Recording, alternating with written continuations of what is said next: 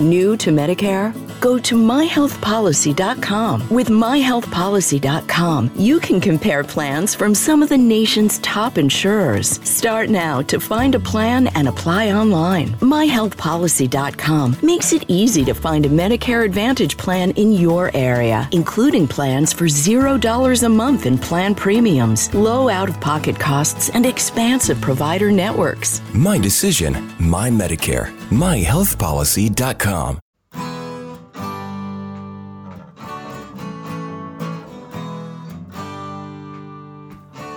Bem-vindo a mais um podcast do Senhor Tanquinho. Eu sou o Guilherme. E eu sou o Rony. E aqui a nossa missão é deixar você no controle do seu corpo. Fala Tanquinho e Tanquinha, esse podcast está sendo oferecido a você pela loja Tudo Low Carb. O que é a loja Tudo Low Carb? É basicamente um e-commerce onde todos os produtos que estão à venda são próprios para a sua dieta baixa em carboidratos. Então é muito legal, porque eles têm ótimos preços, todos os produtos são baixos em carboidratos e é lá que a gente encontra os nossos próprios ingredientes. Inclusive, eles quiseram dar um presente muito bacana para você. É o seguinte, você vai na loja online, você vai encontrar todos os produtos que você quiser, entre oleaginosas do tipo castanha do Pará, amêndoas, nozes, queijos, chips de parmesão, adoçantes como elitritol e xilitol, lanchinhos práticos, macarrão com jaque, cacau em pó e todo tipo de alimento ou ingrediente que você quiser utilizar para incrementar sua dieta low carb, você vai encontrar lá. Então é fantástico e eu tenho uma dica quente para você agora. Quando você estiver indo pagar, você coloca o cupom SR Tanquinho no checkout e vai ganhar 10% off na sua primeira compra. Então são 10% de desconto sem fazer nada. É incrível e eu recomendo que você compre lá porque os preços são bons, os produtos são ótimos e eles também apoiam essa nossa iniciativa do podcast. Tendo dito tudo isso, hora do show. Fala Tanquinho e Tanquinha, esse podcast está sendo oferecido a você por nós. Isso, por mim e pelo Rony e pelo nosso programa Guia Dieta Cetogênica. O Guia Dieta Cetogênica é um curso em vídeo com todas as informações passo a passo para você seguir uma dieta cetogênica de sucesso. E como bônus para você que escuta os nossos podcasts, a gente colocou dentro do programa, na área de membros especial, todos os nossos produtos já publicados até hoje. Então, são dezenas de livros de receitas, são centenas de receitas tem também o nosso livro de texto e teoria, né, das 120 dúvidas sobre alimentação saudável respondidas, que foi elogiado inclusive pelo Dr. Souto, pelo Rodrigo Bomeni, pelo Danilo Balu e por vários e vários convidados que já passaram pelo nosso podcast. E tem tabelas, infográficos, textos explicativos, resumos em PDF, um grupo secreto no Facebook e muito, muito mais. Então, convido você a conhecer o nosso programa Guia Dieta Cetogênica. O jeito mais fácil de fazer isso é acessando senhortanquinho.com/gdc. Letra G de guia, D de dieta e C de cetogênica. senhortanquinho.com/gdc. Você vai ter acesso ao programa completo e a gente vai amar te receber lá dentro da área de membros. Vamos para o episódio.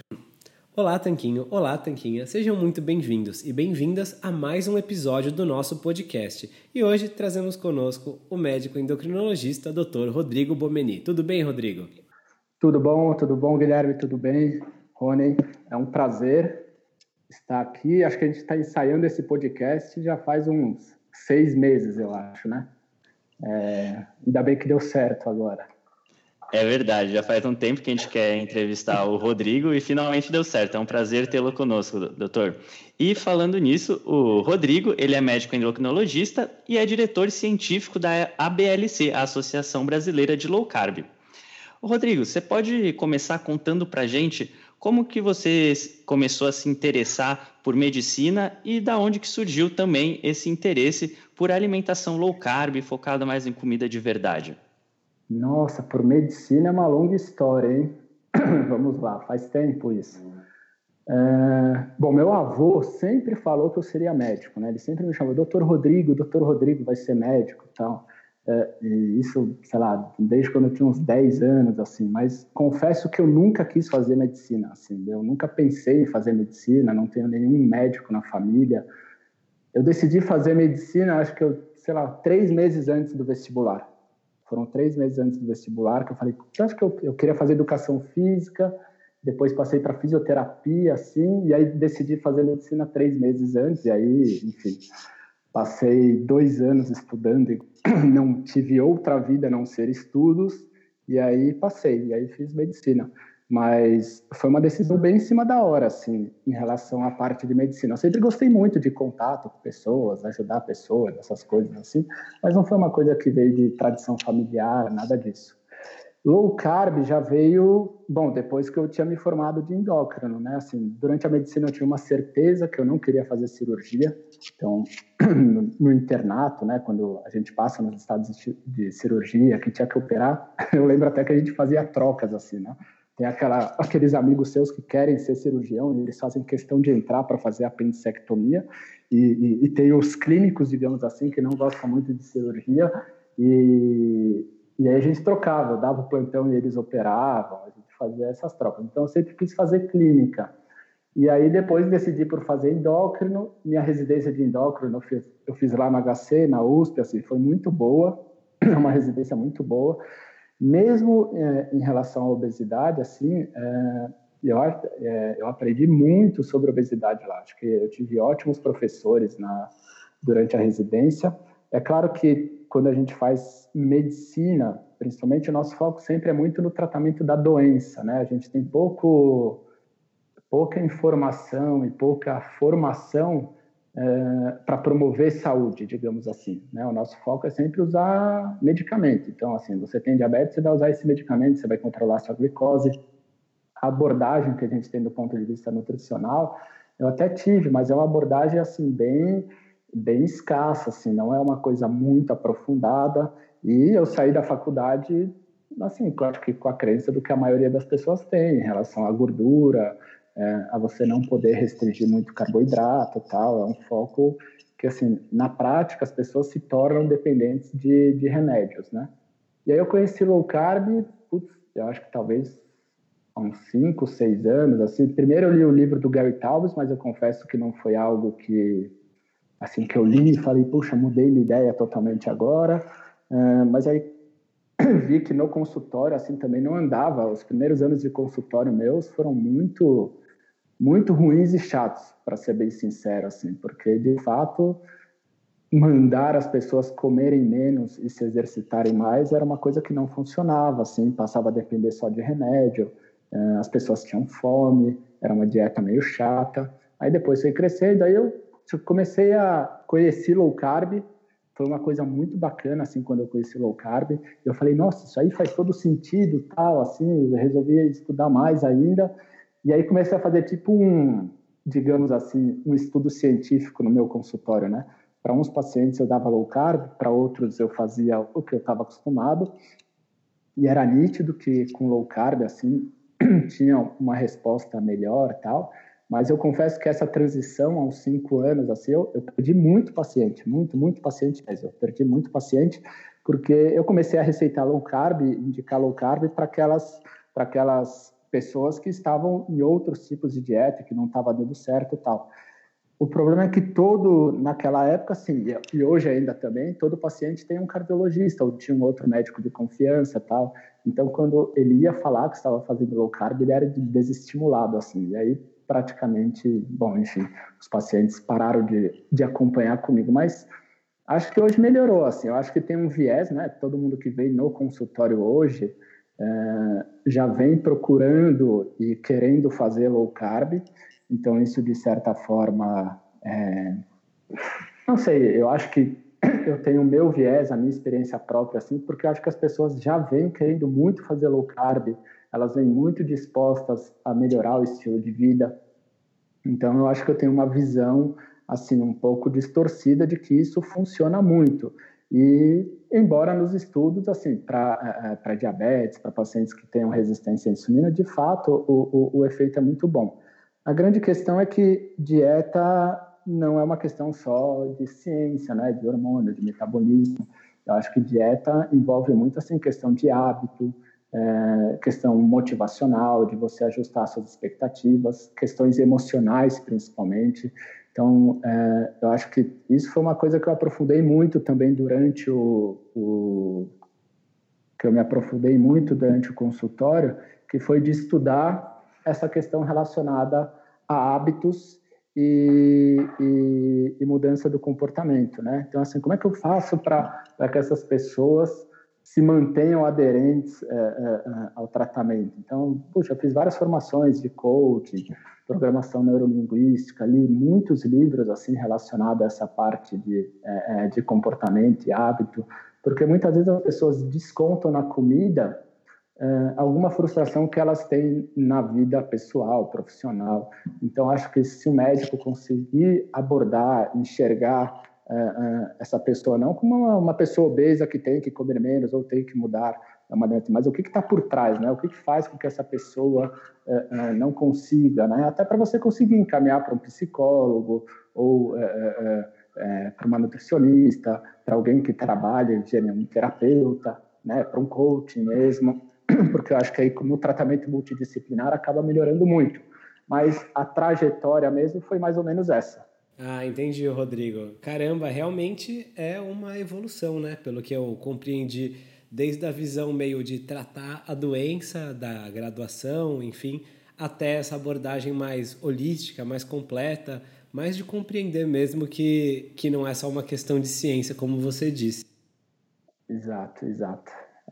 Tanto é que, assim, a gente... É, eu acho que é um, é, talvez seja um dos problemas da rede social hoje, né?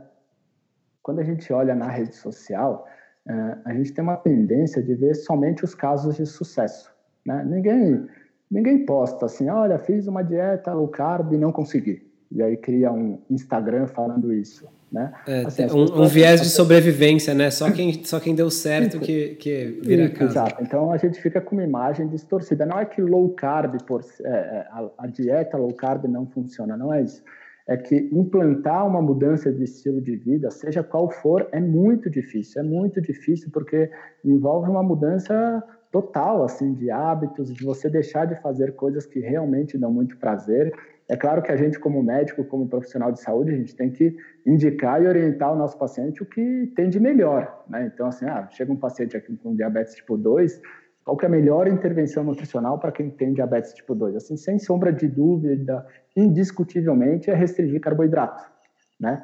É, isso significa que esse paciente vai conseguir fazer? Não. Né? Mas a única maneira de você saber se ele vai querer fazer isso ou não é se, se ele tiver é, é, essa opção. Se ele souber que é seguro, olha, eu posso restringir carboidrato e se eu fizer isso, eu vou deixar de usar é, medicamento, eu vou deixar de usar insulina, eu tenho chance de reverter a doença, eu vou ter menos fome. Tudo bem, isso vai implicar em deixar de comer o pão, que é uma coisa muito gostosa quando com manteiga, isso vai implicar de comer sobremesa todo dia, isso vai implicar em talvez não beber mais suco de laranja, mas isso, é, quem tem que decidir é o paciente, né?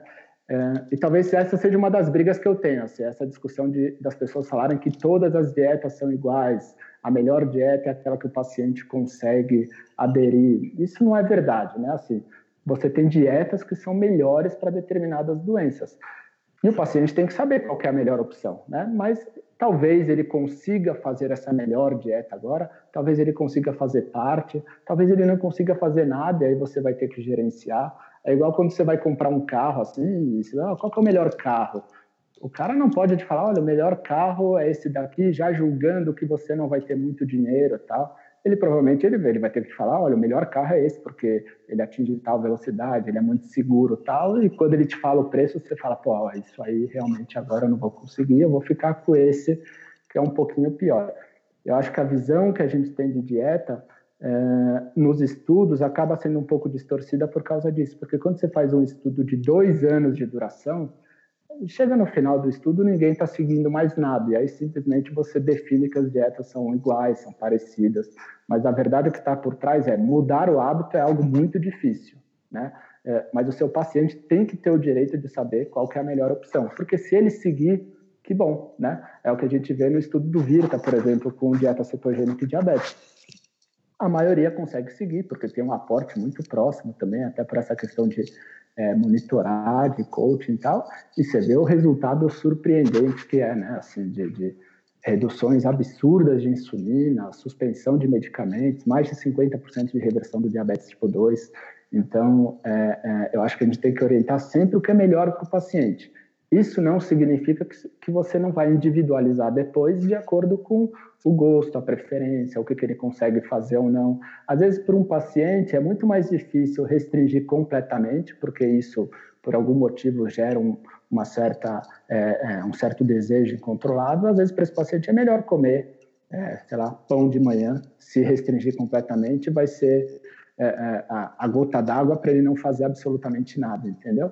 Mas você só tem como saber isso se ele discutindo com o paciente. Ah, excelente, Rodrigo. Realmente, o, o que parece cada vez mais para nós, inclusive como é, pesquisadores, divulgadores e como pacientes Sim. também, é que tem que achar um equilíbrio entre o que é algo sustentável, que o paciente consegue fazer, e o que funciona, né? Não adianta passar para o paciente a dieta do, da panqueca de Nutella, que ele vai conseguir uhum. seguir e vai ter ótimos resultados. Estou adorando. Exatamente. Já ganhei 3 quilos em um mês, meus marcadores de saúde foram para o lixo, né?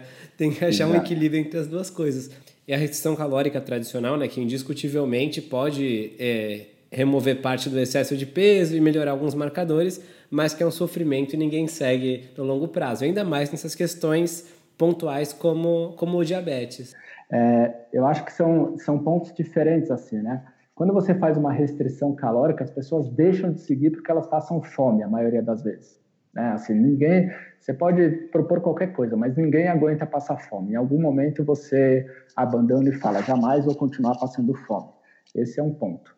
Uh, talvez o outro problema da restrição calórica é quando você considera calorias que entram, calorias que saem, uh, seria uma coisa muito boa se a gente fosse capaz de controlar as calorias que saem mas a gente não controla, né? Então, que, assim, todos os estudos mostram quando você faz restrição calórica forçadamente, o seu corpo se defende, ele, ele simplesmente diminui o metabolismo, ele diminui claro. o que sai, né? Acho que é uma coisa que eu, que eu, que eu gosto de falar nesse sentido quando alguém fala, ah, mas você está dizendo que a termodinâmica não funciona, calorias que entram, calorias que saem. Fala, não, mas é que não são variáveis independentes. Exato, exato. É, é aquela história que assim, o balanço calórico negativo ele é algo necessário não é a causa, né? É, seria como assim, hoje eu atendi um, um, um, paciente que ele é diretor de cinema, tal, e a gente estava discutindo sobre isso tal, e, e aí eu dei um exemplo para ele que seria como assim, ele não se preocupasse mais de fazer nenhum filme bom, entendeu? Porque assim, se a intenção dele é simplesmente encher o teatro, ele só tinha que se preocupar de entrar mais gente dentro do cinema lá do teatro. E aí era só ele pegar um monte de policial, entuchar todo mundo para dentro, que ele teria o, o, o, teatro dele cheio, que é uma besteira, besteira ele se preocupar de fazer um filme bom, uma peça boa, porque é simples, para encher o teatro é só mais gente entrar no teatro do que sair do teatro. Que quando a gente tem um foco só na caloria, é mais ou menos isso, é, é você é, menosprezar todo o restante. Para que, que alguém come, né? Alguém, as pessoas não comem por causa de calorias, né? As pessoas comem para nutrir o corpo. Então, é, é, o fato de você continuar comendo mais ou menos está muito mais associado é, à densidade nutricional do, do que você está comendo, à densidade proteica, do que necessariamente calorias, né? É, e eu acho que quando a gente por muito tempo a gente focou somente em calorias, né? A ideia é que se você comer 100 calorias de um bife, 100 calorias de um brigadeiro, a resposta seria o mesmo. E é desconsiderar totalmente a parte é, não só hormonal, mas do efeito disso, né? A pessoa come 100 gramas de proteína e fica absolutamente saciada, e a pessoa come 100 gramas de bolo, de chocolate, e ela quer mais 100 gramas, mais 100 gramas, mais 100 gramas, e não consegue parar. Acho que é um pouco aquela ilusão, assim, de que quando você pensa que tudo é caloria, você tem aquela falsa ilusão que é até confortável, assim, que, puxa, você pode comer de tudo um pouco, né? Assim, ah, se é tudo caloria, basta eu comer um pouquinho de chocolate, comer só um pouquinho de bolo, um pouquinho só do, do, do croquete. Mas quem consegue comer pouco dessas, né, desses industrializados? Eu acho que esse é, talvez tenha aquelas pessoas que consigam comer pouco, mas são poucas. É, tem, tem aquelas que comem até muito, mas que não engordam. Também é uma minoria. A grande verdade é que a maior parte da população não consegue comer pouco dessas, desses produtos aí. E não é por uma, um azar dessas pessoas, é que esses produtos eles foram, digamos assim, desenvolvidos, produzidos para que você consuma muito, né? Assim, uma indústria alimentícia não vai fazer um, sei lá, um sucrilhos e falar assim, olha, vamos preparar uns sucrilhos, mas quando a pessoa comer uma porção, ela já tem que se sentir satisfeita e não vai comer mais. Né? A ideia não, a ideia é que você come uma porção, tenha muito prazer, que você queira repetir, porque quanto mais vender, quanto mais você comer, maior vai ser a venda. E aí as pessoas se frustram por não conseguir comer pouco, né? Mas na verdade, quando você não está, quando você come muito um produto industrializado, não é que você é uma pessoa fraca, que você tem uma compulsão e não consegue ter controle. Se você for olhar por outro lado, você está servindo somente ao propósito daquele produto, que é fazer com que você tenha muito prazer, que você coma muito, né? Uma mistura de açúcar com óleo, com, com gordura, né? Que é uma coisa muito prazerosa. E mais do que isso, assim, baixíssima densidade proteica. Então, é uma coisa que de fato não gera saciedade nenhuma, né? Então, é, por isso que eu acredito que, assim, do ponto de vista fisiológico, hormonal, inclusive evolutivo, você pensar numa dieta cetogênica, inclusive associando o jejum intermitente, me parece algo que faz muito mais sentido do que simplesmente restringir calorias. Pode ser que as pessoas não sigam também? Pode ser, porque mudar hábito é uma questão muito difícil. Mas pelo menos você eliminou a questão da fome e saciedade, porque não tem ninguém que você pergunte, ah, você faz low carb e passa fome? Não, a pessoa não passa, porque a orientação é justamente, olha, se você está com fome, come dentro do, do, dos alimentos que é permitido. Ontem até, é... bom, quando o podcast for pro ar não vai ser mais ontem, né? Mas eu fiz uma enquete no Instagram que era é, qual é o seu pior inimigo é, durante o processo de emagrecimento, né? E veja que o que interfere mais, assim, é vontade de comer, é, são questões emocionais, é a vida social. Então, é, é, é muito complexo o que está por trás, né? Mas se a gente conseguir tirar a variável hormonal, a variável da fome, a variável nutricional, puxa, não é muito mais fácil, né, para a pessoa seguir. E tem pessoas que não têm dificuldade emocional, não têm dificuldade de vontade, e essas pessoas têm que saber, assim, qual que é a melhor dieta, qual que é a dieta que do ponto de vista nutricional, para resistência à insulina, para reversão do diabetes, funciona melhor. Falou o necessário. Acho que foi bacana para a gente já começar com esse viés, é, para a gente tirar alguns obstáculos do caminho mesmo, né? Porque muita gente às vezes vai falar, ah, não, mas low carb só coloca a pessoa em déficit calórico, e não é isso que a gente quer, não, déficit calórico que a pessoa consiga aderir um déficit calórico que a pessoa não passe fome o tempo todo. Acho que essas são algumas questões e por as pessoas verem também os, os casos Sim. de sucesso, como a gente estava dizendo, né? Até mesmo de maneira distorcida, com esse viés do sobrevivente nas redes sociais, que muitas vezes elas já chegam querendo fazer a low carb. Elas vêm, funciona para é. fulano, ciclano e beltrano, e por isso eu quero fazer. Mas elas às vezes têm alguns medos também como por exemplo o medo de que a low carb possa fazer mal para os rins ou para os ossos, ou mais especificamente, como a gente quer falar hoje, para a glândula tireoide. Sim. O que, que, pode acontecer nesse sentido? Esse medo tem fundamento, não tem? Uh, bom, se eu fosse falar de forma resumida, não tem, né? Então não tem. Uh, uh, se eu fosse falar que não tem nenhum estudo que demonstre que aumentou a incidência de hipotiroidismo, eu acho que eu estaria mentindo, porque eu acho que tem um de dieta cetogênica em crianças que mostrou que aumentou um pouco a incidência de hipotiroidismo tal. É, mas o problema de dieta cetogênica para tratamento da epilepsia em crianças é que é uma dieta que assim é absolutamente contrária àquilo que a gente preconiza, né? É uma dieta repleta de óleo vegetal, é uma dieta hipoproteica, então assim é, é, muito difícil a gente achar que vai ser é, é, igual que a gente preconiza é, é, para é, atualmente para adultos, enfim, e até para crianças se fosse algo que a gente fosse atender, né? Mas nos estudos, como tinha muito esse medo de gordura saturada, é uma dieta absolutamente inflamatória. Então acho que tem um estudo que demonstra isso, mas na prática não. Não, se a gente fosse utilizar os critérios tradicionais de hipotiroidismo, não tem nenhum, nenhum estudo que demonstre prejuízo para a função da tireoide. Talvez seja melhor explicar um pouquinho o que é tireoide, o que vocês acham? Ou... Claro. Claro? Então tá bom. Então vamos lá, para, para as pessoas uh, uh, leigas, digamos assim. Então, tireoide é uma glândula pequenininha que tem aqui na frente do pescoço, né? Quando ela está com um nódulo um pouquinho aumentada, a gente até consegue palpar ela. Mas, embora muito pequenininha, ela tem uma função no nosso corpo que é muito, muito importante. Assim, praticamente todas as células do nosso corpo, elas têm receptor para esse hormônio da tireoide. Tá?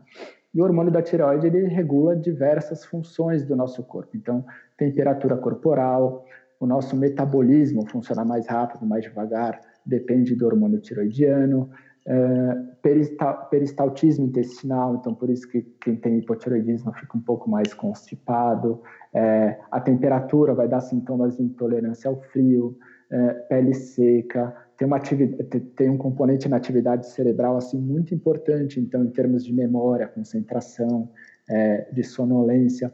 Então, é, a função tiroidiana, assim, é, não ter hormônio tiroidiano é uma coisa muito, muito prejudicial, né? Tanto que pacientes com hipotiroidismo têm um risco muito, é, é, tem um risco aumentado, digamos assim, também de ter doença cardiovascular. Mas o que é a tireoide, assim? Então, a tireoide ela é uma fábrica, né?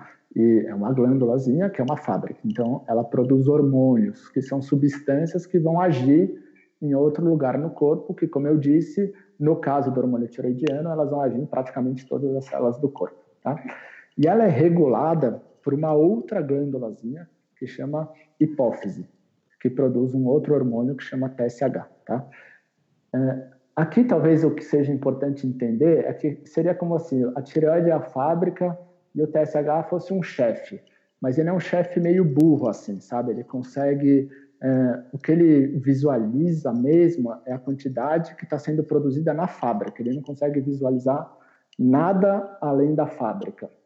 Então, imagina que é, é uma fábrica que produz tecido e camisetas, tá? Produz tecido e camisetas, tecido e camisetas. Se, se por acaso a fábrica começa a produzir menos tecidos e camisetas, a hipófise, o TSH, o chefe, digamos assim, ele percebe, e aí começa aumentar o tom de voz. Vocês têm que trabalhar mais, vocês têm que trabalhar mais. E aí a fábrica tireoide vai e trabalha mais. Se ele percebe que está trabalhando bem ou até em excesso, assim, está produzindo muito, putz, ele vai tirar um cochilo, ele fica lá baixinho, não fala quase nada tal. Mas ele só está vendo o que acontece dentro da fábrica, só o que acontece dentro da fábrica. Mas qual que é o problema no caso da tireoide? O que a tireoide mais produz é um hormônio que, na verdade, é um pré-hormônio, que se chama T4, que é tiroxina, tá? E ela produz um pouquinho de T3, que na prática é o hormônio ativo, ou seja, o que é um hormônio ativo? É aquele hormônio que vai se ligar no receptor. E só quando o hormônio se liga no receptor é que ele desencadeia toda a ação que ele tem que fazer. No caso da fábrica em questão, seria como se o T4 fosse o tecido e o T3 a camiseta, ou seja, é uma fábrica que produz muito tecido e um pouquinho de camiseta. Mas ninguém, é, é, quando isso vai para a rua, sai da fábrica, ninguém usa tecido na rua, né? Assim, as pessoas é, usam camisetas. Então, assim, esse tecido ele vai ter que entrar em algum lugar, numa costureira, em alguma loja, vai ter que ser transformado numa camiseta para alguém vestir a camiseta, que seria o receptor, né? A questão é que o TSH ele não enxerga isso, ele só enxerga a fábrica, só enxerga a fábrica, só enxerga a fábrica. E veja que assim, mesmo você produzindo muito tecido, talvez durante esse percurso aí de desse tecido sair da fábrica e até uma loja, alguém confeccionar lá a camiseta e vender e entrar numa pessoa, assim pode ter diversos é, percalços no caminho que o chefe não vai não vai perceber. Então, às vezes está faltando transporte, é, às vezes esse tecido está com dificuldade de entrar na loja. Ele até entra na loja, mas não tem costureira. Ele entra lá, tem costureira, mas não tem fio para fazer a camiseta. Em último caso, até tem a camiseta, mas na hora de se ligar lá, de vender, puta, vendeu pouco, assim, as pessoas não gostaram da camiseta e tal. Mas para o chefe não importa. Para o chefe ele só está vendo a fábrica, ele só está vendo a fábrica ali e para ele está tudo bem. Pode estar todo mundo andando pelado na rua que ele não está nem sabendo, entendeu? O que importa é a produção de tecido ali que ele está vendo dentro da fábrica. Então, quando a gente pensa em tireoide, é mais ou menos isso. É, o que, que é preconizado hoje? Você faz o diagnóstico de hipotireoidismo baseado exclusivamente no TSH, que é o chefe. Se o seu TSH está alto, você fala falta hormônio. Se o teu TSH está normal, você fala não falta hormônio, essa pessoa produz hormônio suficiente. Mas veja que você está olhando só o centro ali, a fábrica. Porque depois que esse hormônio sai da tireoide, ele vai cair no corpo. E aí é um grande problema, porque esse hormônio vai para o sangue e ele vai ter que entrar dentro da célula, né? Mas quando ele entra dentro da célula, que vai ter essa conversão do T4, que é o pré-hormônio, em T3, que é o hormônio ativo, ou seja, que é ele que vai se ligar dentro do receptor.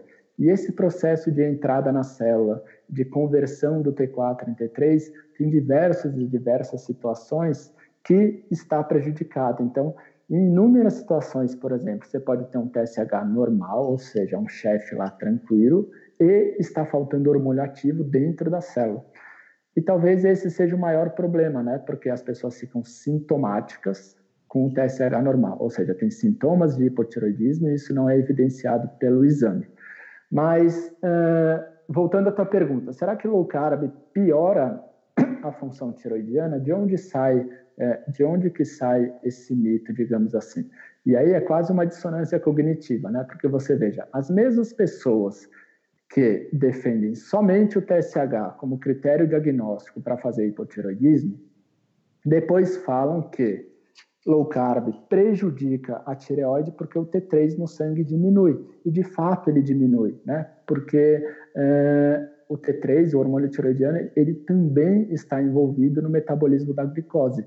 Então, quando você faz uma dieta low carb, você vai diminuir a quantidade de carboidrato, vai entrar menos carboidrato no seu intestino, ou seja, vai entrar menos glicose dentro do seu sangue. Portanto, você não vai precisar só de menos insulina, você vai precisar de menos T3 também. E aí você diminui a quantidade de T3. Agora, isso significa que você piorou o hipotiroidismo? Provavelmente não. E por que não? E aí por dois motivos. Um, a maioria das pessoas que fazem low carb, aí é, vocês podem falar tão bem quanto é, é, vocês têm tanta experiência quanto eu tenho, porque eu também noto aí no, no, no site de vocês, no Instagram e tal, que muita gente compra, por exemplo, justamente essas pessoas que estão absolutamente dispostas a mudar o estilo de vida, elas compram o guia low carb de vocês, de dúvidas, que posso aproveitar e fazer um merchan. É, eu tive o prazer de ler, eu tive o prazer de ler antes de ser publicado. De fato, é um guia muito completo e muito legal para quem quiser se informar sobre o assunto. É, mas essas pessoas, o que, que elas relatam para vocês depois que elas fazem low carb? Elas relatam sintomas de hipotiroidismo, né? Alguém fala assim, olha, não, comecei a fazer low carb, já estou há seis meses fazendo low carb, estou mais cansada. Não, é justamente Muito o contrário. Muito pelo contrário. Assim. Mais disposição, pessoas... durmo melhor. É, mais disposição, eu perdi peso, eu estou dormindo melhor, meu intestino melhorou. Não tenho mais o pé gelado, muitas vezes, pé... né? É. Exato. Assim, essas pessoas têm sintomas absolutamente opostos da falta de hormônio tiroidiano. Então, é, é, seria muita estupidez, assim, uma pessoa que melhora de todos os sintomas, baixo T3, que é uma coisa absolutamente desconsiderada por todos os guidelines. E aí você diz que o low carb piora é, a tireoide por causa disso. De qualquer forma, teria uma forma mais, digamos assim, precisa de você saber isso, né? Então, se a gente for pegar assim, sei lá, 1880, mil, né, quando, quando, quando descobriram o hipotiroidismo, né? Como é que eles descobriram? Eles viram que, sei lá, pessoas que tinham tiravam a tireoide e tal, desenvolviam um quadro extremo de mixedema, que é o extremo da falta de hormônio tiroidiano. A pessoa fica letárgica, toda inchada, tal. E, e aí eles começavam a repor o hormônio tiroidiano na forma de bem arcaica, assim, suco de tireoide. Eles cozinhavam a tireoide davam para as pessoas, tal. E aí eles começaram a, a perceber os sintomas de falta de hormônio tiroidiano. E olha que interessante, até metade do, do, do século passado, eles faziam o diagnóstico e o tratamento do hipotiroidismo baseado exclusivamente nos sintomas e na taxa metabólica basal e na temperatura corporal. Então, a taxa metabólica basal, e tem vários estudos no início do século que demonstra isso, assim, tem uma associação direta, as pessoas que têm hipotiroidismo têm uma taxa metabólica basal menor, e eles iam tratando, tratando até essa taxa é, essa taxa normalizar. E tem alguns estudos que fizeram isso, né? Eles pegam pacientes com uma dieta normal, né, preconizada atualmente, de, de doces, guloseimas e massas, com bastante carboidrato, e medem o metabolismo dessas pessoas. E depois eles fazem a mesma coisa com as mesmas pessoas e colocam elas numa dieta low carb. E olha que interessante, embora o T3 no sangue tenha caído, a taxa metabólica basal continua igual, né? Ou seja, qual é a conclusão que você consegue tirar desse estudo? De duas uma, ou essa queda do T3 foi só por causa do, do da porque tem menos glicose você vai precisar de menos T3, ou se você quiser ser mais é, é, ousado, digamos assim, você poderia até dizer que uma dieta low carb melhora a sensibilidade do T3 na periferia, porque com menos T3 você está conseguindo manter o mesma, a mesma taxa metabólica basal. Então, assim, em resumo, do ponto de vista científico, eu acho que não tem absolutamente nada que justifique alguém contraindicar, seja low carb, seja jejum intermitente, para quem tem uh, hipotiroidismo. Uh, do ponto de vista prático, você poderia até falar o contrário. Olha, se você já não produz tanto hormônio tiroidiano e o hormônio tiroidiano é importante para o metabolismo da glicose, talvez você devesse comer menos carboidrato por causa disso. Seria uma outra forma de ver uh, a mesma situação. Mas talvez eu acho que o que é muito interessante é que dieta low carb, assim, querendo ou não, acaba sendo uma dieta meio anti-inflamatória, porque a gente acaba deixando de comer muito das tranqueiras que a gente está habituado, que as pessoas estão habituadas a comer, habituadas a comer, que são os produtos industrializados. E talvez não tenha nada que prejudique mais a conversão do T4 em T3 do que a própria inflamação do corpo. Então, quando você faz uma dieta low carb, você tira esses alimentos que são mais inflamatórios, é, você perde peso, diminui a inflamação, você controla o seu diabetes, que também é uma doença inflamatória, teoricamente você melhora a função é, é, dos hormônios tiroidianos. Então, é, na, a, o que eu observo muitas vezes é que as pessoas diminuem o uso da medicação, se é um estágio inicial do hipotiroidismo, elas deixam de usar a medicação. Agora, é claro, se a tireoide já está muito destruída, aí não adianta, essa pessoa vai ter que usar é, é, é medicamento, hormônio tiroidiano para sempre. Mas talvez ela passe a ter uma conversão do pré-hormônio, que é o T4, né, que é o Puran, Sintroid, isso que as levotiroxina que as pessoas compram na farmácia, elas vão passar a ter uma conversão melhor para o hormônio é, tiroidiano ativo, né, que é o T3. E isso vai levar certamente a uma melhora dos sintomas, mais disposição, diminuição da queda de cabelo, melhora da unha, todos aqueles sintomas que a gente está acostumado a ver é, e observar em quem tem hipotiroidismo. Ficou... Era isso mesmo, é. Rodrigo. Caramba, foi uma verdadeira aula. Nossa, muita informação boa. Ficou, acho que ficou muito bem explicado. O pessoal vai conseguir entender direitinho. Eu adorei a resposta. E queria aprofundar um pouquinho é, perguntar sobre a dieta cetogênica, né? Que é um pouquinho mais restrita. A gente sabe que também é uma dieta low carb, mas com uma restrição um pouco maior de carboidratos. A mesma resposta se aplica nesse caso ou não? Eu acho que é absolutamente a mesma, né? Assim, é... qual que é o... assim, as pessoas têm muito é, é quase uma paura mesmo de restringir carboidrato, é, porque não sei se por achar por aquele conceito errado de que já que glicose a gente precisa de glicose para o corpo, logo a gente precisa de carboidrato, né? Mas ah, se esquece que a gente é capaz de produzir ah, ah, glicose através ah, do fígado. Mas se a gente for ah, pensar do ponto de vista nutricional, né? Quais são os alimentos que são mais densos do ponto de vista nutricional? São justamente aqueles contemplados numa dieta cetogênica, né? Então, é, é, é, carnes, ovos, vegetais de baixo amido. Né? Quanto maior a relação proteína-energia, coincidentemente, maior a densidade nutricional dos alimentos. E se a gente pensa que a gente come, né, do ponto de vista uh, evolutivo, científico, sem levar nada em relação a prazer vida social, a gente come para nutrir o corpo e não para é, é, é, armazenar calorias, digamos assim, veja, não tem porquê. Assim, tudo que a tireoide precisa para funcionar, você teria nesses alimentos: zinco, complexo B, magnésio, tudo tem nos alimentos que contemplam uma dieta cetogênica. Então, eu acho que seria um medo quase assim, infundado. Acho que não tem a menor justificativa. E veja, as pessoas fazem dieta cetogênica e melhoram e continuam bem, fazendo maratona. Então, assim, é, é algo que a realidade já mostra que isso não é uma verdade e os estudos mostram também, né? Tirando aquele estudo que eu mencionei, que era em criança, mas de uma maneira, uma, uma alimentação totalmente inflamatória que poderia justificar aquela alteração, nenhum outro estudo com dieta cetogênica ou dieta low carb, mostrou aumento da incidência de hipotiroidismo usando o TSH, que é o que é preconizado, digamos assim, no, nos guidelines.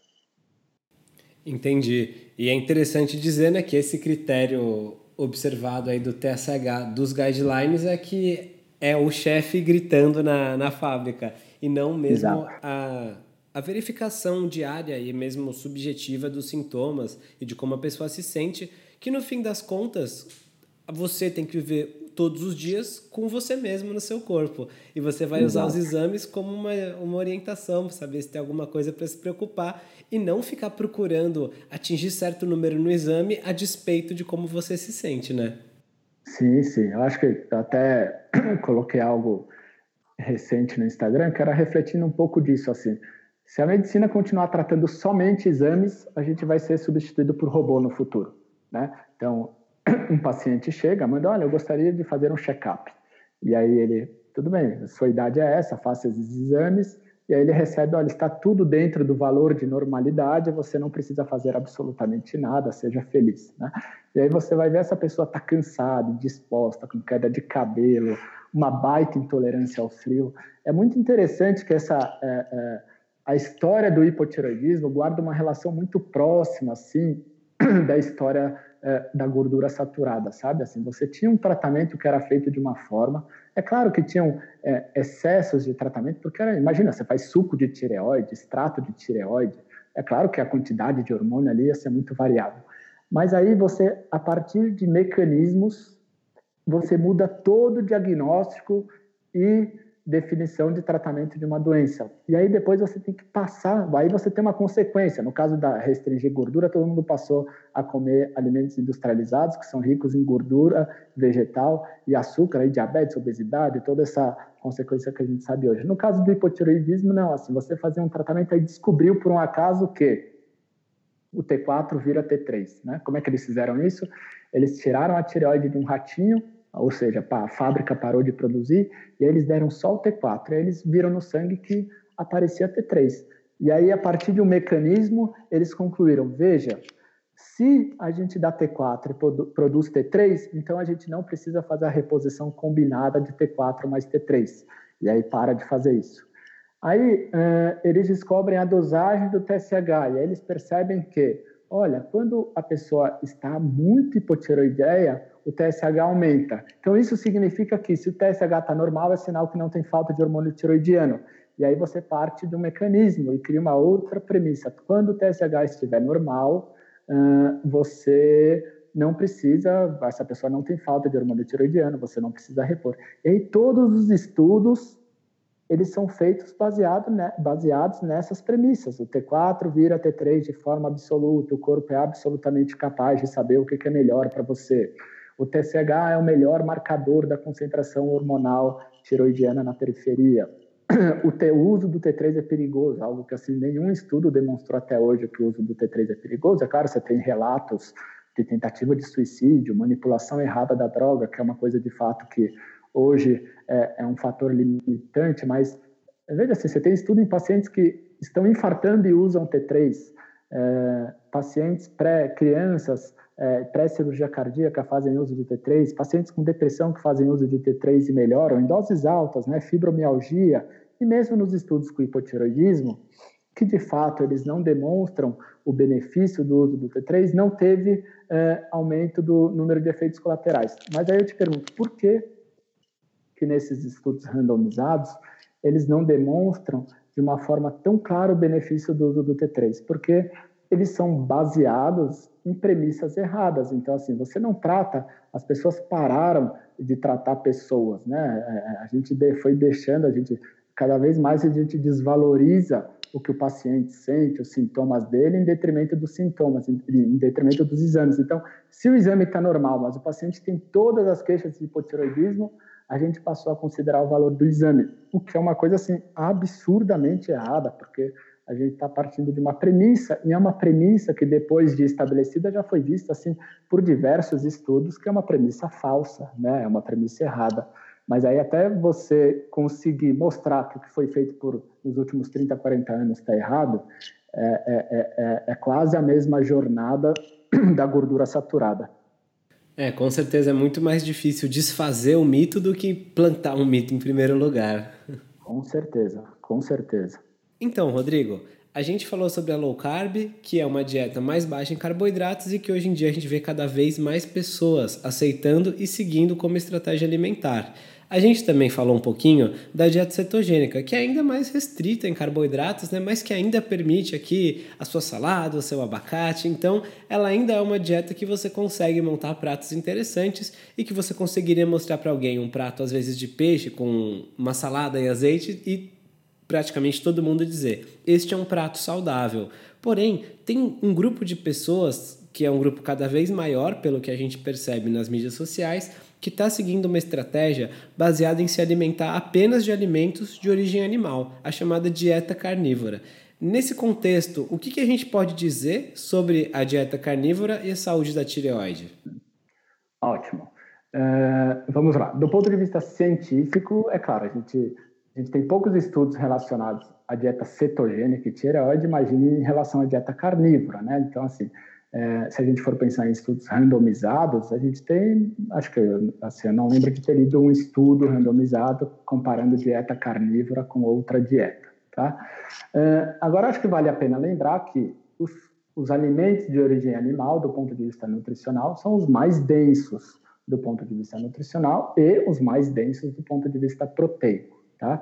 A gente não tem estudo de longo prazo com dieta carnívora, mas também a gente não tem nenhum estudo de longo prazo com as outras dietas. Então, eu acho que isso não acaba, acaba não, ser, não sendo um, um, argumento válido também.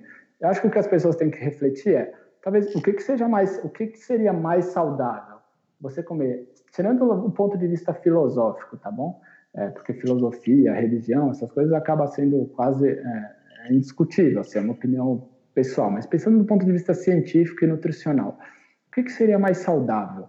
Você viver apenas de alimentos com consumo é, é, de origem animal, que é algo que, do ponto de vista evolutivo, a gente já fez em determinada época, claro que comendo um pouquinho ali de, de frutos tal, mas era uma coisa é, episódica, ou comer apenas coisas de origem vegetal, que do ponto de vista evolutivo a gente nunca fez.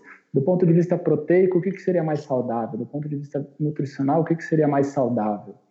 Sim, eu tenho, eu tenho minhas dúvidas. Acho que talvez, assim, pensando do ponto de vista da tireoide, eu não vejo nenhum problema em seguir uma dieta carnívora, tá? Talvez o que a gente tenha que pensar é que, puxa, fazer uma dieta carnívora, de fato, acaba sendo um pouco mais é, é, é, restritivo no sentido assim, de opções que você falou, né? Numa dieta cetogênica você tem ainda algumas outras opções.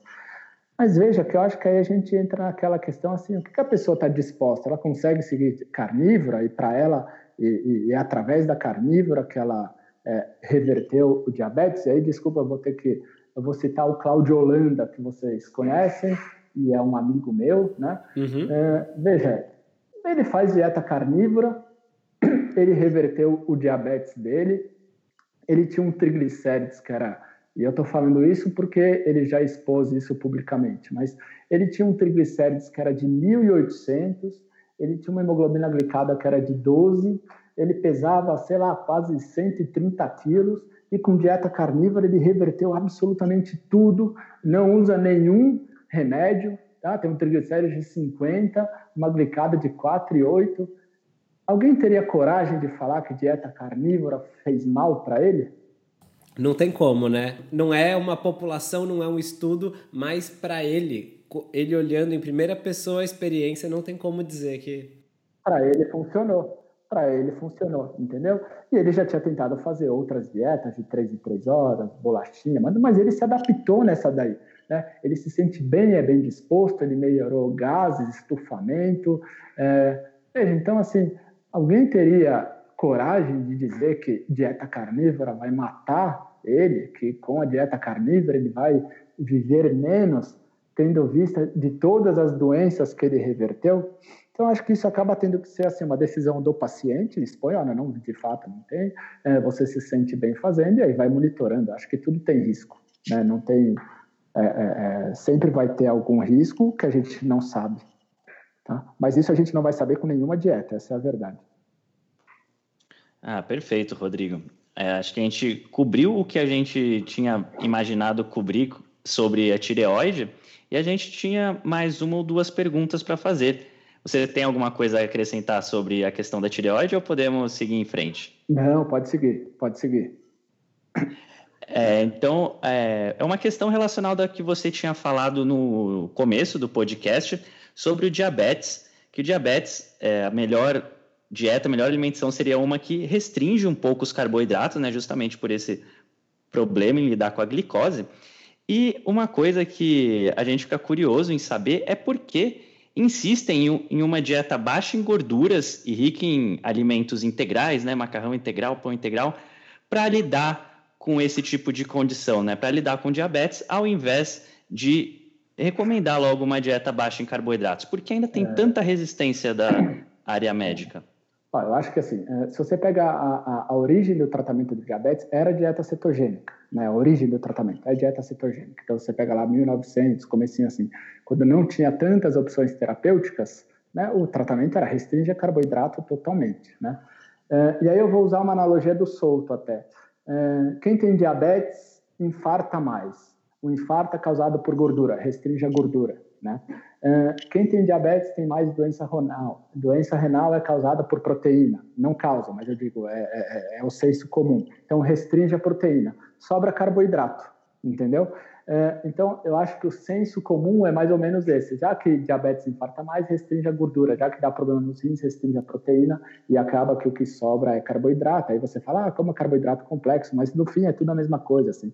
Fala para um diabético comer um pão integral e um pão normal, é, a glicose vai subir da mesma forma.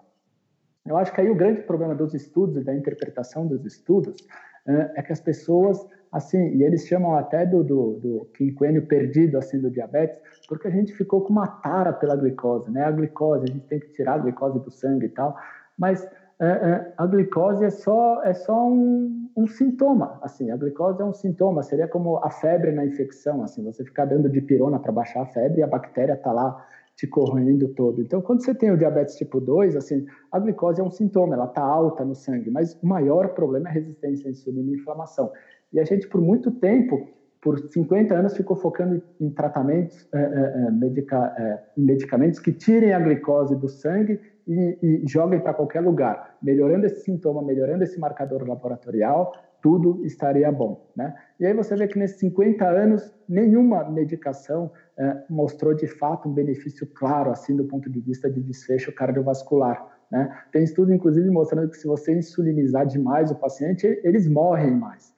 Por quê? Porque talvez o maior problema não seja a glicose. É claro que tem que controlar a glicose, porque tem as complicações microvasculares de olho, é, do olho, dos rins, dos nervos, mas o problema maior do diabetes tipo 2 é justamente a resistência à insulina e à inflamação. Então, quando você faz uma dieta low carb, independente da perda de peso, mas claro que mais se você perder peso, você melhora a resistência à insulina e melhora a inflamação. Ou seja, você está melhorando ali a, o que está o maior problema da, da, da história, né? Mas o, o, o, ponto é que assim as pessoas têm esse foco muito no controle glicêmico. E é claro, assim que você consegue controlar a glicemia de um paciente diabético, se ele comer só pão o dia inteiro, assim, você pode dar uma dieta de 100% de carboidrato que você vai ser capaz de controlar a glicose dele no sangue, mas às custas do quê?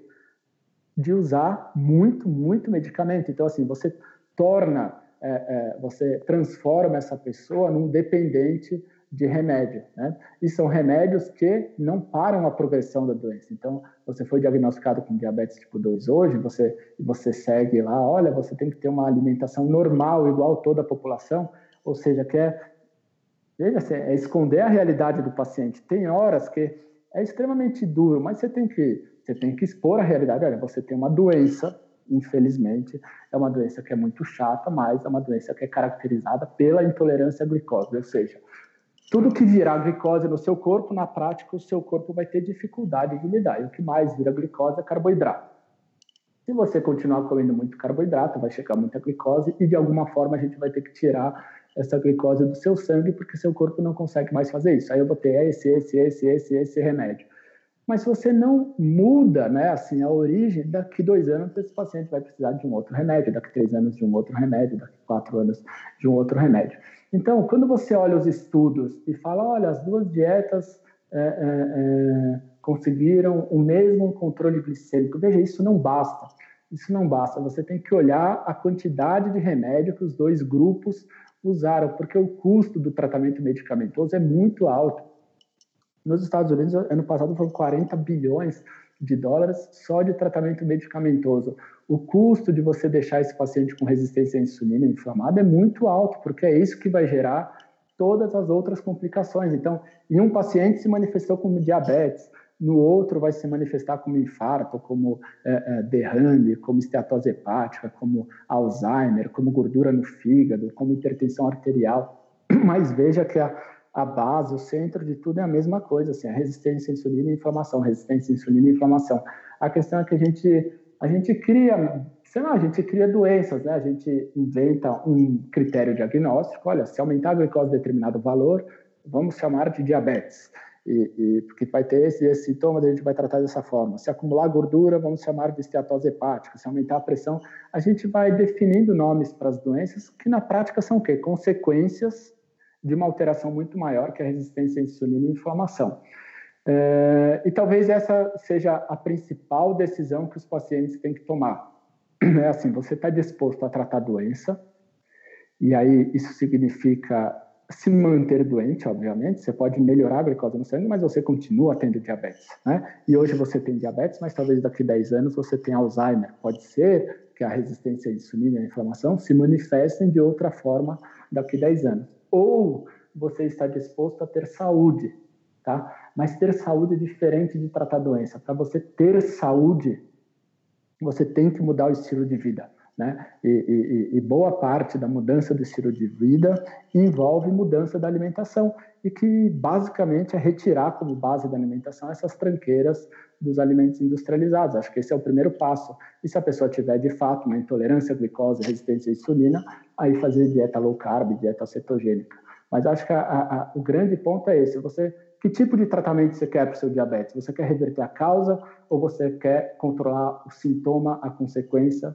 Que é a glicose alta no sangue. É, você quer ter a chance de reverter essa doença sem passar fome, ou você quer continuar doente, ou fazer uma dieta da fome para conseguir emagrecer, mas provavelmente reganhando todo o peso depois. Isso é uma decisão que o paciente tem que tomar, né? Agora, o paciente só é capaz de tomar essa decisão se ele for apresentado de uma forma clara. Olha, existe essa opção, você restringir carboidrato, você consumir mais proteína, você aumentar um pouquinho o seu consumo de, de gordura, né? Veja, você não precisa exagerar no consumo de gordura e nem deve fazer isso justamente porque você quer que o seu corpo use a sua gordura, né? Mas o paciente ele precisa saber que isso é algo seguro, né? Que ele não vai morrer quatro anos mais cedo porque está fazendo dieta low carb, que ele não vai ter um câncer porque ele está fazendo dieta low carb, que é, é, ele não vai infartar porque ele está fazendo dieta low carb. Assim, o paciente tem direito de saber qual que é a melhor opção. Se ele vai aderir ao tratamento, se ele vai achar que ele deve comer pão, isso é uma opção dele, né? O que eu vejo muito hoje em dia, é assim, os profissionais de saúde, eles já pré-julgam, eles têm um preconceito de acordo com a experiência deles que aquilo não vai dar certo.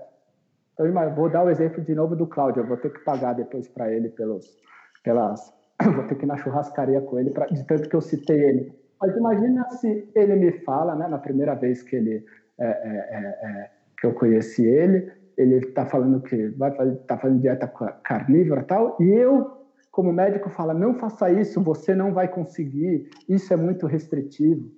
Você entende que eu estou colocando um julgamento meu, que eu talvez eu não conseguiria fazer dieta carnívora por muito tempo, de fato. Né? Eu estou colocando um julgamento que é meu nele, e veja que ele está assim há quase dois anos e está muito bem com diabetes revertido todos os exames absolutamente normais. Então, eu acho que a gente tem que expor para o paciente quais são, é, é, o que é o melhor, e aí depois individualiza o tratamento de acordo com as preferências e, e o que, que ele é capaz de fazer. Ah, perfeito, Rodrigo. Acho que você abordou muitos e muitos pontos sensacionais. Quem estiver ouvindo a gente agora, se tem diabetes ou pré-diabetes ou conhece alguém com diabetes, sugiro que depois volte e escute novamente a fala do Rodrigo, porque tem muitas nuances que podem não ficar aparentes no primeiro momento.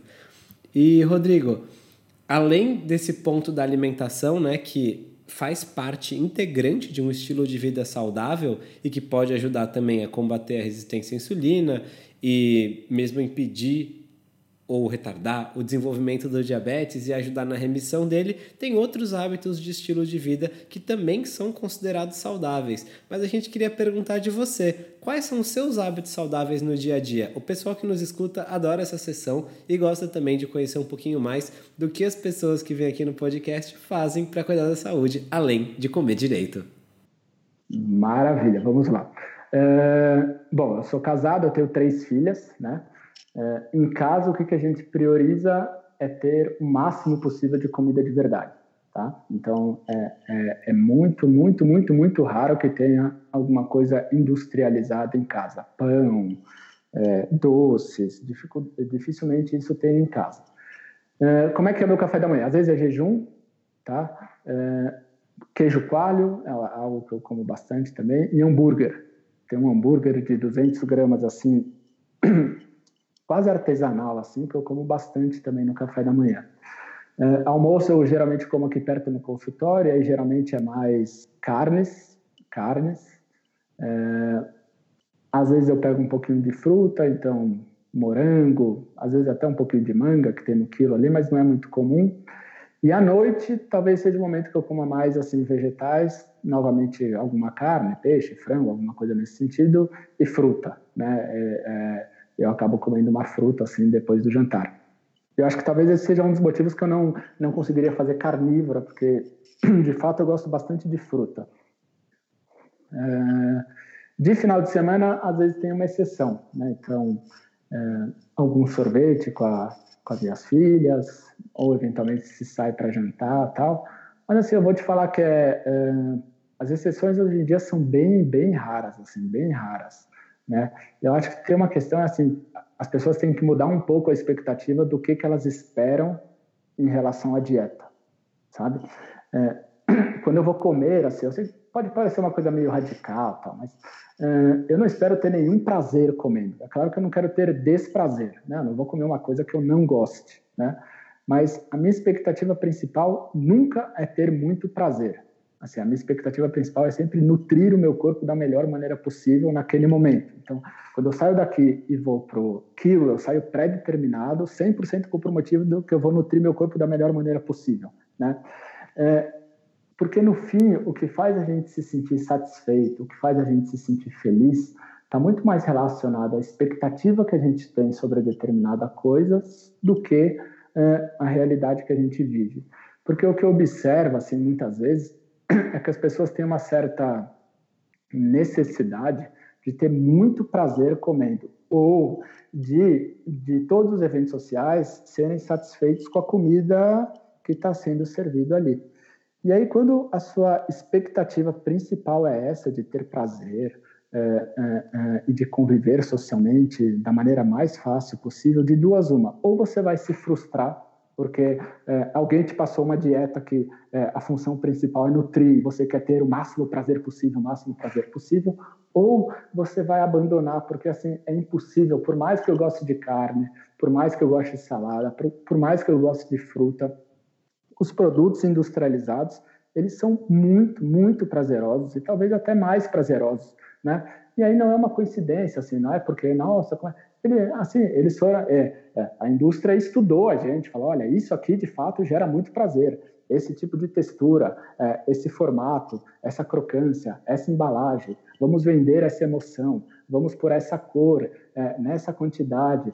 Então, assim, é, quando a gente é, tem muito prazer, assim, é o propósito do produto, é ter muito prazer. Então, se a sua expectativa for sempre ter o máximo de prazer, dificilmente você vai seguir uma dieta low carb, porque os produtos industrializados são muito, muito prazerosos. Para a maioria das pessoas, não à toa, no último estudo que saiu aí da população americana, só 12% da população é considerada metabolicamente saudável, né? Então você veja que assim, 88% das pessoas de fato não tem esse controle todo de comer um pouquinho só de tudo, né? Assim, é uma coisa que conforta o coração saber que pode comer um pouquinho de tudo, mas na prática, assim, ninguém consegue. Que horror esses dados, né? 88% é algo a se considerar mesmo de como que os seus hábitos têm que ser diferentes do da maioria se você quiser ter uma saúde diferente exato, da maioria das exato, pessoas. Exato. E aí é interessante, aí você colhe exames dessa população e define que esses exames são normais.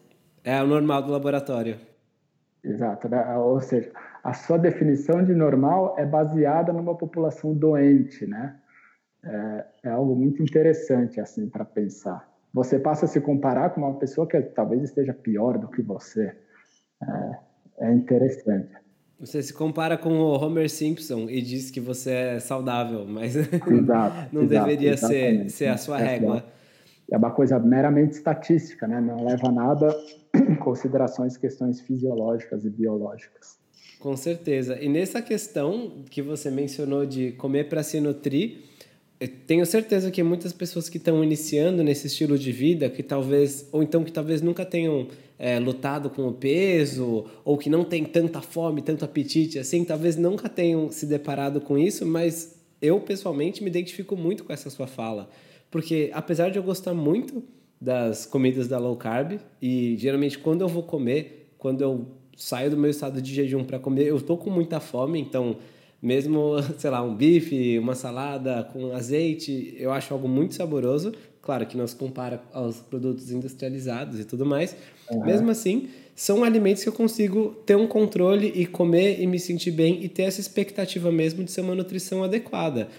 E tem, quando eu vou numa ocasião social, se por vezes eu opto por fazer uma exceção, e a exceção não é tão gostosa quanto eu esperaria, fico muito mais decepcionado.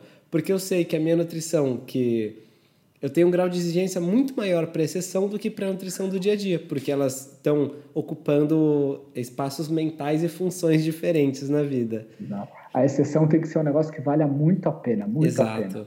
Você sabe que uma vez eu fui, fui passar visita no hospital, né? E eu entrei no quarto do paciente, a esposa estava cuspindo uma comida assim, né? Era um doce assim. E aí eu fiquei assustado, né? Que eu achei que ela tinha engasgado eu perguntei, nossa, estava é, é, estragado, você engasgou? Ela, não, doutor, é que não vale a pena. ela provou, não é nem que ela não gostou, assim, ela até gostou, mas ela falou, ah, não foi um prazer tão significativo assim para eu sair da minha dieta e comer esse docinho. Então, eu acho que a exceção tem que ser encarada dessa forma, assim. É diferente você comer um sorvete em casa só porque você está comendo, assim, descontando a ansiedade do, do dia a dia, o seu cansaço, sua raiva, sei lá o quê, de você, sei lá, pegar sua família aí numa sorveteria e tem aquele evento social e é um sorvete diferente, assim, tem todo um contexto por trás, né? Eu acho que as pessoas têm que encarar a exceção como uma coisa assim, olha, tem que ser um prazer que seja muito diferente do, do restante, assim, tem que ser algo é, é para você abrir mão da tua saúde, para você abrir mão de nutrir o seu corpo, de ter, de deixar de ter uma vida medíocre, digamos assim, cara, tem que ser um negócio que seja muito prazeroso, muito prazeroso, tanto do ponto de vista de prazer mesmo, mas é, do ponto de vista social também. Perfeito, Rodrigo. Realmente é muito chato você se dispor a sair da dieta ser uma coisa que você se arrepende. E a gente queria tocar num assunto antes de finalizar a respeito da ABLC, que eu citei no começo do episódio, que você é diretor científico. A gente queria saber da onde que surgiu a ideia da Associação Brasileira de Low Carb e qual que é a sua finalidade. Então, eh, a ABLC eh, é uma entidade sem fins lucrativos, tá? então a gente não recebe nenhum financiamento nem da indústria alimentícia, nem da indústria farmacêutica. E isso é essencial porque a gente não pode ter conflito de interesse, né? Se a gente acha que determinada coisa faz mal, a gente tem que falar que faz mal, independente de, é, é, é, é de estar recebendo dinheiro ou não. E, e, e, por mais idôneo que você seja, se você está recebendo dinheiro, você tem um rabo preso, tá? É, e a entidade surgiu por dois motivos. Um, divulgar a alimentação low carb, tá? E, e, por que que precisa ter uma entidade fazendo? Porque, querendo ou não, dieta low carb é uma dieta discriminada, digamos assim, por boa parte dos profissionais de saúde, mas principalmente pela mídia. Então, toda, toda vez que você tem uma minoria você acaba tendo que ter uma entidade para defender essa minoria injustiçada, digamos assim, tá? Então, é, uma das funções é essa, divulgar conteúdo científico baseado em, ciência e sem interesses comerciais, tá? A segunda finalidade é justamente conseguir certificar produtos que são feitos e ditos como low carb ou bons para diabéticos e que eles sejam de fato bons para diabéticos, porque hoje o que a gente vê é que as associações que defendem, que teoricamente defendem a saúde e o bem-estar dos pacientes com diabetes, elas certificam produtos para pacientes que têm intolerância à glicose, que têm praticamente 100% de glicose, ou seja, de maltodestrina, né? E isso é um problema seríssimo, assim, porque, olha, para a gente, a gente não tem diabetes, a gente faz dieta low carb porque a gente acha que, de fato, é uma dieta nutritiva, a gente gosta, faz bem, né? Mas tem algumas pessoas que usam a dieta low carb, a dieta cetogênica, pessoas com diabetes tipo 1, com diabetes tipo 2, com epilepsia, que a dieta cetogênica é uma é, é algo terapêutico, né?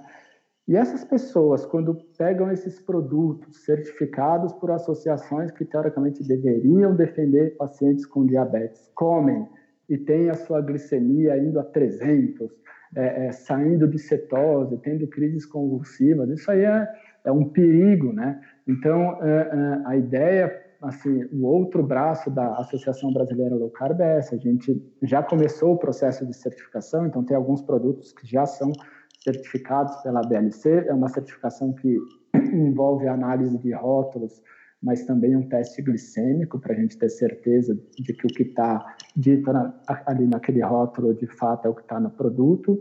E a gente quer que as pessoas que querem seguir uma dieta low carb, seja por, prazer ou seja porque elas têm uma doença que dependa é, é, que a dieta é uma questão terapêutica, o nosso desejo é que essas pessoas consumam esses produtos, esses alimentos, sem medo de que ali tem uma quantidade de carboidrato que possa ser prejudicial para elas. É, tem o Instagram da BLC, né? então ablc.org.br, também tem o site, que é ablc.org.br. Hoje em dia, a gente sobrevive, digamos assim, então, embora seja uma organização sem fins lucrativos, é, existem custos, né? A gente tem secretária, tem que ter é, um local alugado, é, tem imposto, tem tudo isso. Então, a gente sobrevive com a ajuda dos contribuintes, né? Então, é, é, pessoas que se identificam, que tiveram suas vidas mudadas com a dieta low carb e que querem que essa informação se espalhe para o maior número de pessoas possíveis, né? Então, essas pessoas fazem uma doação mensal, um valor assim simbólico, R$17,90, R$19,90 por mês, e a gente acaba usando esses recursos para pagar, uh, uh, usar para as partes burocráticas. A gente está criando um guia de alimentação infantil, porque nas boa parte das escolas ainda uh, a pirâmide alimentar, que já é algo totalmente desatualizado, ainda é ensinado. Em breve a gente vai ter esse guia alimentar lançado. Então, eu acho que é uma entidade que surgiu há pouco tempo, né, uma associação que surgiu há pouco tempo, mas que eu tenho é, fortes esperanças aí que nos próximos meses, anos, a gente consiga crescer e talvez ajudar cada vez mais pessoas. Não, perfeito. O senhor Tanquinho já é associado também? Sim, sim, Desde o início sim. já somos lá associados e vamos deixar o link aqui embaixo para quem quiser conhecer mais o trabalho da BLC, o Instagram e o site também. E é muito importante esse trabalho. Outro dia a gente até postou no Instagram é, sobre dois alimentos que se dizem fazer bem para diabéticos, tem até o selo da Associação de Diabéticos, mas que é bem o que você falou. São cheios de maltodextrina, e aí vários comentários de pessoas que usavam achando que estavam fazendo um bem para si, mas que no final das contas viram que era um perigo usar aquilo e falaram que iam abandonar esses alimentos. E olha, e olha que maluquice, né? Olha que maluquice, assim. Você pega essas marcas de isotônicos, né? É, o que, que eles têm, esses isotônicos para corredor, que, que a propaganda é recupera rapidamente a sua energia, recupera rapidamente o seu glicogênio muscular tal. O que, que esses isotônicos têm? Maltodestrina. Né? É engraçado, você vê o, o mesmo produto maltodestrina que é, é, dito como rápida absorção recupera rapidamente a energia. Por quê? Porque ele é absorvido rapidamente e entra como glicose no sangue, que é uma, que é uma fonte de energia. Recupera o glicogênio, que é a glicose acumulada, tal. É taxada como segura justamente por pessoas que têm intolerância à glicose. Assim. É, é, é algo inacreditável. Assim. Quando você para para pensar racionalmente, sei lá, inacreditável talvez seja uma palavra que dê para a gente falar aqui no podcast. É, mas é, sei lá, é, é, não tenho palavras para descrever o sentimento quando eu penso nisso. É realmente um absurdo, deixa qualquer um chocado mesmo. E, Rodrigo, é, a gente vai deixar aqui as mídias sociais da BLC que eu falei, mas também o pessoal, com certeza, depois dessa entrevista, vai querer seguir você e acompanhar essas atualizações. E onde é que eles podem encontrar o Rodrigo nas mídias sociais? Acho que tem, é, tem no Instagram, né? Então, se colocar arroba Rodrigo Bomeni, é com Y no final. É, eu tô lá no Instagram, é uma boa... Eu geralmente costumo postar coisas sobre low carb, é, emagrecimento. Tenho postado muito sobre essa questão de mudança de hábitos, comportamentos, que eu acho que talvez é onde mais pega aí para as pessoas. É, mas vai ser um prazer recebê-los lá na, na página. Bom, perfeito, Rodrigo. Então a gente vai deixar também os links das suas, da sua mídia social aqui embaixo. Combinado. E Rodrigo, para quem escutou a gente até aqui, antes de nos despedirmos, queria saber se você tem alguma mensagem final para a audiência, algum chamado para ação ou algo que eles podem fazer que vai melhorar a vida deles de alguma maneira. É... Puxa, isso é uma pergunta tão eu acho que assim, é, para quem está querendo emagrecer, tá? Se eu fosse definir o processo de emagrecimento em uma palavra é paciência, tá? Assim, você tem que ser paciente, não importa que tipo de dieta você está fazendo, é, mas seja paciente porque o processo é longo, né? Eu acho que as pessoas desistem muito porque elas têm expectativas muito altas em relação à perda de peso e acabam se frustrando. Então, sejam pacientes, busquem apoio. Uh, busquem informações em fontes confiáveis, tá? Uh, se aproximem de pessoas que possam te, te ajudar, porque o ambiente determina muito o comportamento e não desistam, assim, não se contentem em ser pessoas medíocres, é, medíocres no sentido da média, assim, é, tentem ser o melhor possível, assim, é, é, tentem ter a melhor alimentação, fazer atividade física para que vocês possam, possam viver da melhor maneira possível e não tratando doenças e na prática sobrevivendo. Né? O, que, o que eu observo hoje é que a maioria das pessoas sobrevivem, elas não vivem, né? elas se arrastam é, e boa parte por causa de um estilo de vida ruim. Então, optem por ter saúde e não por ficar tratando doença. Acho que essa que seria a frase final. Perfeito, Rodrigo. E assim a gente encerra um podcast que ficou sensacional. Então a gente queria agradecer muito a sua presença, o seu tempo aqui e a, e a sua atenção para a gente. Muito obrigado mesmo, Rodrigo. Imagina, eu que agradeço. Muito obrigado pelo convite. Eu sei que eu enrolei vocês alguns meses, mas, querendo ou não, vocês foram os privilegiados aí. É o, é o primeiro podcast que eu gravo, né? É... Vamos ver. Acho que talvez o segundo seja mais fácil da gente fazer. Combinado. Com certeza a gente vai querer você de volta aqui no nosso podcast e tenho certeza que o público, a audiência que escutou esse aqui também vai querer. Obrigadão novamente, Rodrigo, e obrigado também a todo mundo que escutou e que escuta a gente. Toda segunda-feira tem episódio novo. A gente alterna entrevistas com especialistas como o Rodrigo Bomeni com episódios em que somos só eu e o Rony falando sobre tópicos de interesse. Vale a pena você escutar todos. Para isso é só se inscrever na sua mídia favorita. Pode ser SoundCloud, Spotify, iTunes, onde você escutar podcasts, escuta lá que o nosso vai estar, tá, tá certo? Muito obrigado, pessoal, e a gente se vê na segunda-feira que vem. Um forte abraço do senhor, do senhor Tanquinho. Tanquinho. Fala Tanquinho e Tanquinha, esse podcast está sendo oferecido a você por nós. Isso, por mim e pelo Rony e pelo nosso programa Guia Dieta Cetogênica. O Guia Dieta Cetogênica é um curso em vídeo com todas as informações passo a passo para você seguir uma dieta cetogênica de sucesso. E como bônus para você que escuta os nossos podcasts, a gente colocou dentro do programa, na área de membros especial, todos os nossos produtos já publicados até hoje. Então, são dezenas de livros de receitas, são centenas de receitas Tem também o nosso livro de texto e teoria, né, das 120 dúvidas sobre alimentação saudável respondidas, que foi elogiado inclusive pelo Dr. Souto, pelo Rodrigo Bomeni, pelo Danilo Balu e por vários e vários convidados que já passaram pelo nosso podcast.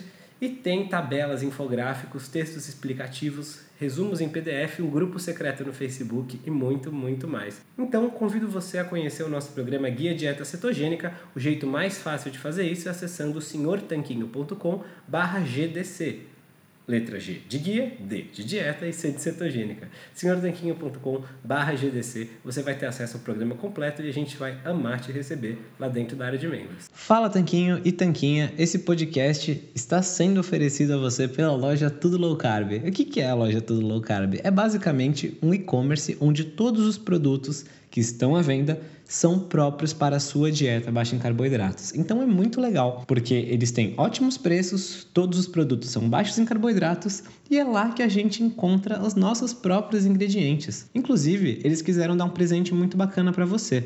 É o seguinte, você vai na loja online, você vai encontrar todos os produtos que você quiser, entre oleaginosas do tipo castanha do Pará, amêndoas, nozes, queijos, chips de parmesão, adoçantes como elitritol e xilitol, lanchinhos práticos, macarrão com jaque, cacau em pó e todo tipo de alimento ou ingrediente que você quiser utilizar para incrementar sua dieta low carb, você vai encontrar lá. Então é fantástico e eu tenho uma dica quente para você agora. Quando você estiver indo pagar, você coloca o cupom SR BR Tanquinho no checkout e vai ganhar 10% off na sua primeira compra. Então são 10% de desconto sem fazer nada. É incrível e eu recomendo que você compre lá porque os preços são bons, os produtos são ótimos e eles também apoiam essa nossa iniciativa do podcast.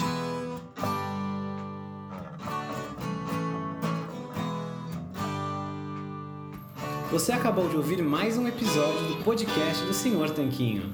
Não deixe de se inscrever para não perder nenhum episódio com os maiores especialistas para a sua saúde.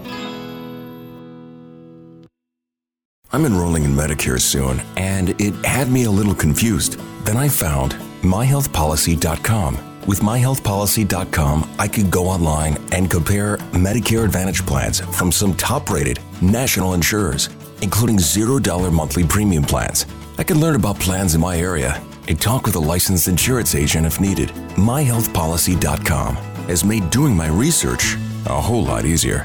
My choice, my Medicare, myhealthpolicy.com. If you have an unpaid debt to the IRS that you can't pay, please hear this special notice. Specially approved IRS relief programs designed to aid delinquent taxpayers are now in effect that can significantly improve your financial situation. Depending on your circumstances, you may qualify to have your tax problem resolved in your favor and may even have your back taxes reduced by thousands or eliminated entirely. A relief hotline has been established by Community Tax for you to call and see if you qualify at 800 305 6762. If you owe the IRS back taxes that you can't afford to pay, don't let the IRS trick you into thinking you have no way out. Our highly accredited tax professionals will let you know what you qualify for and how much you can save. We may be able to stop all liens, garnishments, levies, and save you thousands. Call and see if you qualify for this taxpayer relief at 800 305 6762. That's 800 305 6762.